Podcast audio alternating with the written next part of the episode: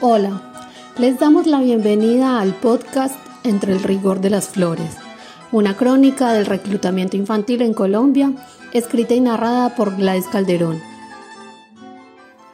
Este contenido hace parte del proyecto documental Transmedia Pasión, Memorias de un campesino colombiano.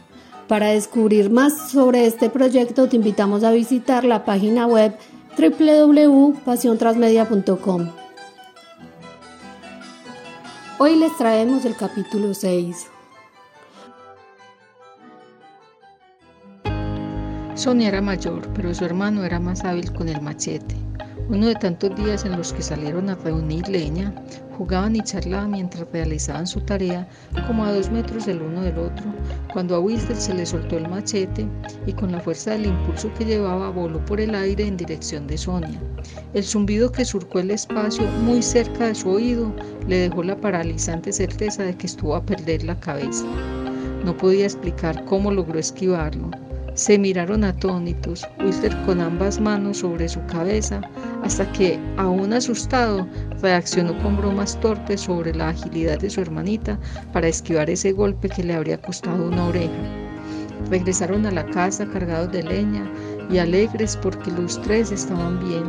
Fue entonces cuando Uber propuso que lo celebraran pescando, aunque lo tenían prohibido. Cuando Miro montó la pecera con cachamas y tilapias, cada vez que cogía camino para San Luis, sus hijos buscaban los anzuelos y se dedicaban a la pesca. Improvisaban un asadero con algo de leña y disfrutaban de varios pescados mal lavados, pero deliciosos. En una de esas ocasiones permanecieron demasiado tiempo expuestos al sol y Sonia se insoló. No supieron explicarle a su papá que ya había notado mermados los peces, pero él ató cabos y les lanzó la acusación.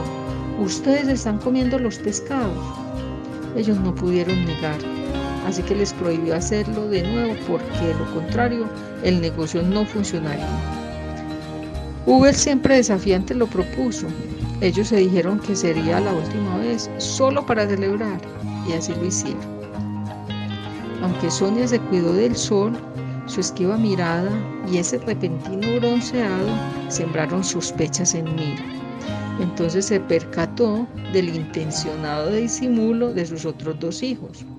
¿Volvieron a la pesca? les preguntó. Ellos lo negaron absolutamente y él les creyó.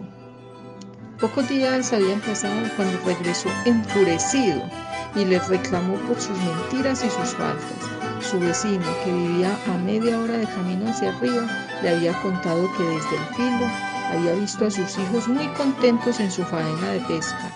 No era que los espiara, le explicó, sino que desde el filo no había que esforzarse para verlos. Ese día Miro estaba tan enojado que sus hijos pensaron que los iba a pelar por primera vez. Pero Miro nunca golpearía a sus hijos, ni siquiera en esa ocasión.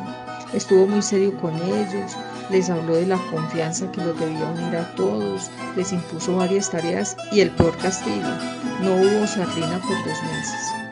Con los días todo pareció volver a la normalidad, pero desde entonces a Miro no se le pasaba la agonía en la boca del estómago, pensando en aquellas siluetas siniestras que se instalaban en el filo con su fusil señalando al cielo.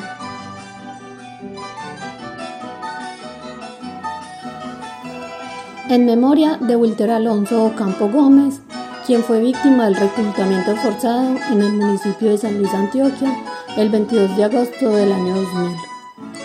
En ese momento él tenía solo 13 años. Hoy todavía se desconoce su paradero.